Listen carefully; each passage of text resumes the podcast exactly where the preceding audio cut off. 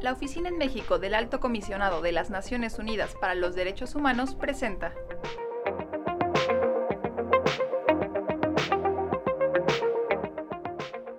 Hola, mi nombre es Bernardo Serrano, oficial de Derechos Humanos, y a nombre de la Oficina de la Alta Comisionada de las Naciones Unidas para los Derechos Humanos, mandamos un saludo a todas las personas que nos siguen, y le damos la bienvenida a Silvia Emanueli, de la Coalición Internacional para el Hábitat, y a Jaime Reyo, del Movimiento Urbano Popular, a este espacio de reflexión y discusión. Gracias por acompañarnos. Este 5 de octubre celebramos el Día Mundial del Hábitat, con el lema Vivienda para todas y todos, y nos gustaría aprovechar el espacio para hablar sobre este derecho humano, sus estándares internacionales y en particular sobre los retos y oportunidades en México. Nuestra oficina constantemente recibe casos de muchas personas que no cuentan con esta necesidad básica, y la situación ha empeorado por la pandemia COVID-19. Jaime, ¿podrías compartirnos cuál es la situación que está enfrentando la población de la Ciudad de México?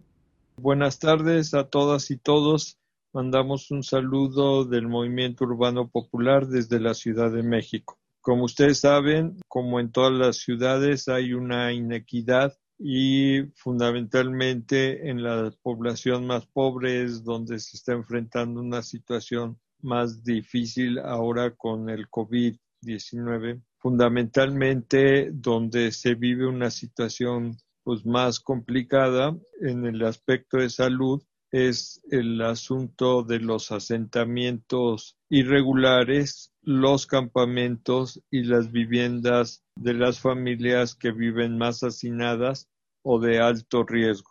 También en la Ciudad de México tuvimos un sismo del en el 2017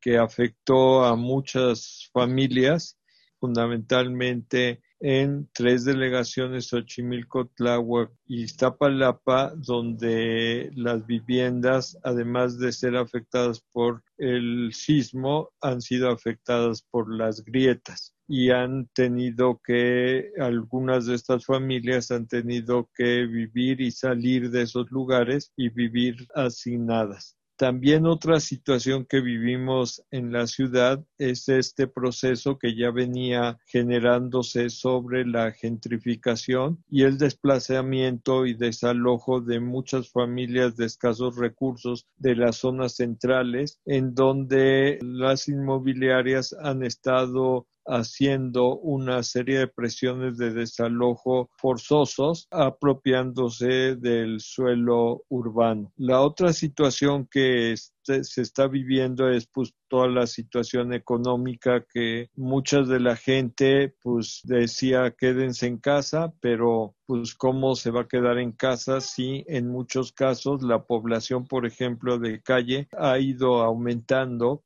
y la gente pues de nuestros barrios, de nuestros lugares ha tenido que pues salir a trabajar y no quedarse en el lugar donde habitan. Otra preocupación que hay es el problema de las rentas, porque las rentas subieron mucho y además pues mucha gente pues no ha podido pagar la renta o todos sus ahorros se le ha ido en pagar las rentas y ahora vamos a vivir una situación muy difícil sobre la cuestión de que la gente pueda seguir pagando las rentas y a dónde se va a ir a vivir. Gracias, Jaime. Sabemos que el tema de los desalojos involucra a muchas familias. Silvia, desde la Coalición Internacional para el Hábitat, ¿cuál ha sido su visión y trabajo? Muchas gracias por esta invitación a la Oficina del Alto Comisionado para los Derechos Humanos en México. Un gusto estar aquí. La visión y el trabajo de la Coalición Internacional para el Hábitat siempre se ha pegado a los estándares internacionales en la materia y hemos trabajado desde más de 40 años el derecho a la vivienda adecuada y los derechos a eso conexo. Em, desde hace mucho tiempo también la coalición obviamente ha trabajado el tema de los desalojos forzosos que la ONU define como el hecho de hacer salir a personas, familias y comunidades de los hogares o las tierras que ocupan en forma permanente o provisional sin ofrecerles medios apropiados de protección legal o de otra índole ni permitirles su acceso a ello. Los desalojos, cuando son forzosos, violan el derecho a una vivienda adecuada. Pero además, los estándares internacionales establecen que el Estado debe velar para que nadie quede sin techo. Por lo que, si a raíz de un desalojo existe un riesgo de que esto suceda, deberá ofrecer alternativas de vivienda adecuada a estas personas. Lo que hemos hecho entonces en coordinación en los últimos años con el Movimiento Urbano Popular, organizaciones de vecinos desalojados, inquilinos y inquilinas, ha sido denunciar los casos de desalojos forzosos,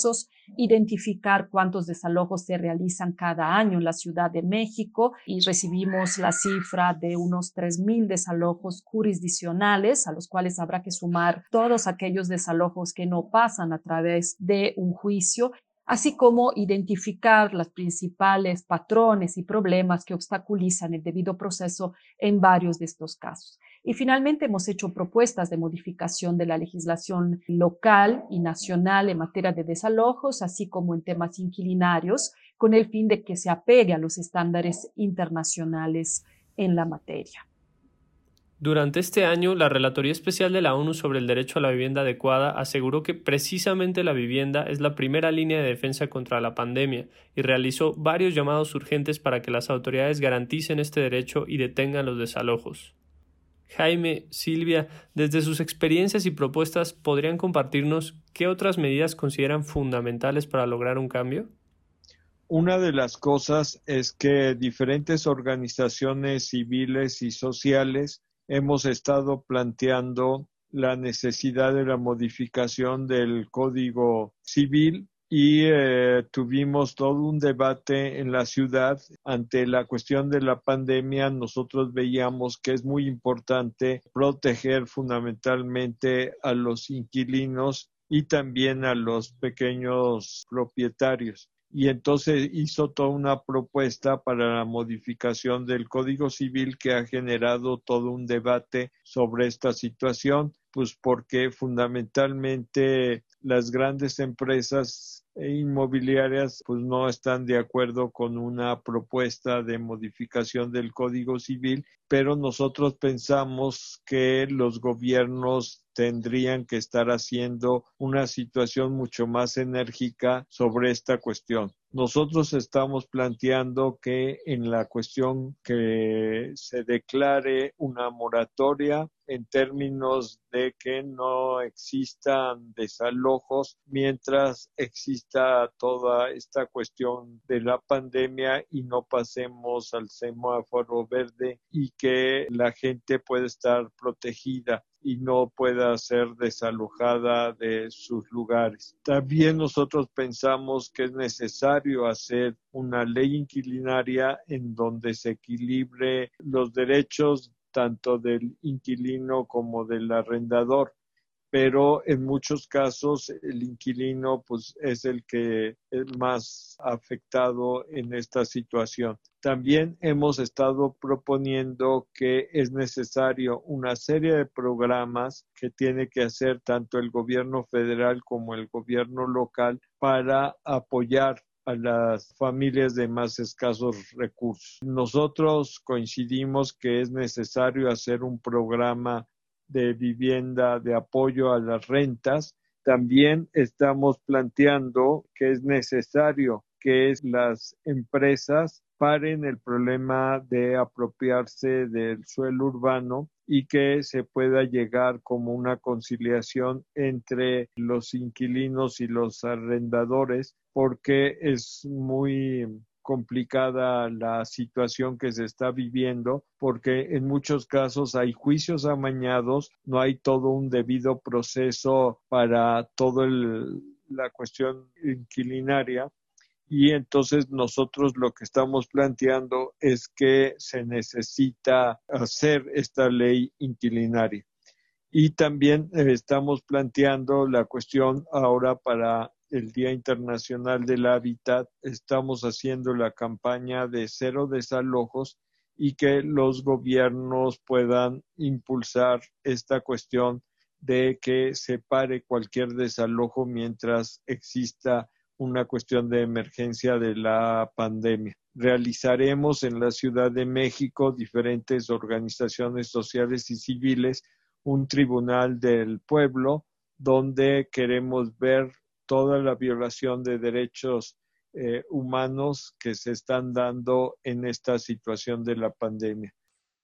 Creemos que durante la emergencia que estamos viviendo, las autoridades deberían tomar medidas de urgencia que justamente vayan en el sentido de detener los desalojos, a través, por ejemplo, de moratorias, como ha sucedido en otros muchos países y ciudades de Estados Unidos, Europa y América Latina. También se podrían establecer programas de apoyo a personas vulnerables para que puedan pagar sus alquileres y eviten un desalojo debido a el cambio en sus situaciones laborales eh, ligado a la crisis económica que estamos viviendo. Entre el primero y el 12 de mayo hemos realizado un sondeo que nos ha permitido evidenciar que incluso durante la pandemia y con tribunales cerrados en Ciudad de México y zona metropolitana se han realizado 56 desalojos que han involucrado a 256 personas lo que obviamente no hubiera debido suceder. Además, más del 75% de quienes contestaron el sondeo solicitaba una intervención del gobierno en materia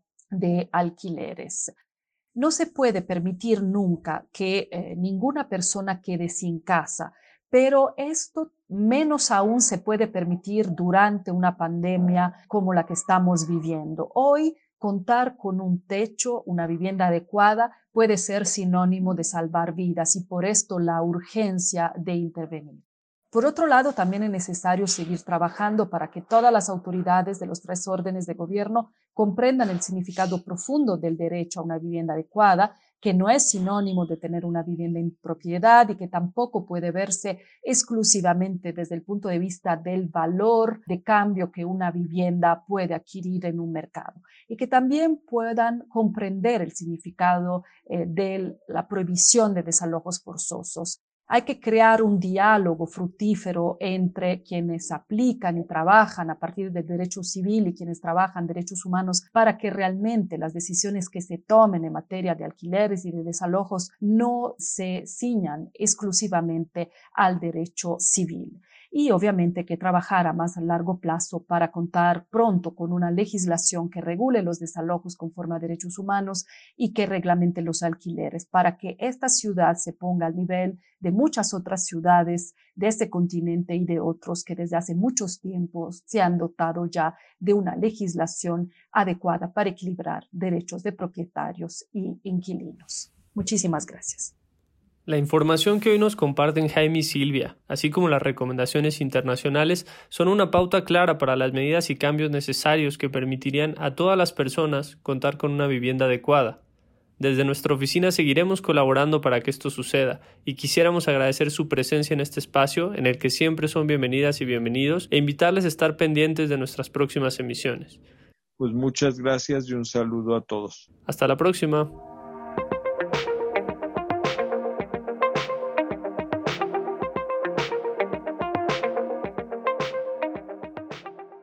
Esta fue una producción de ONUDH y Sinu México.